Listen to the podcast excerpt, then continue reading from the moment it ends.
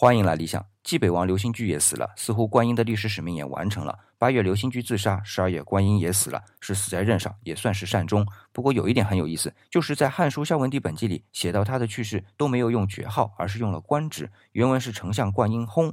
而《史记·孝文帝本纪》里虽然没有写到观音的去世，不过在《樊梨藤冠列传》里写到观音的去世，也是着重于他的官职。原文是因以丞相卒。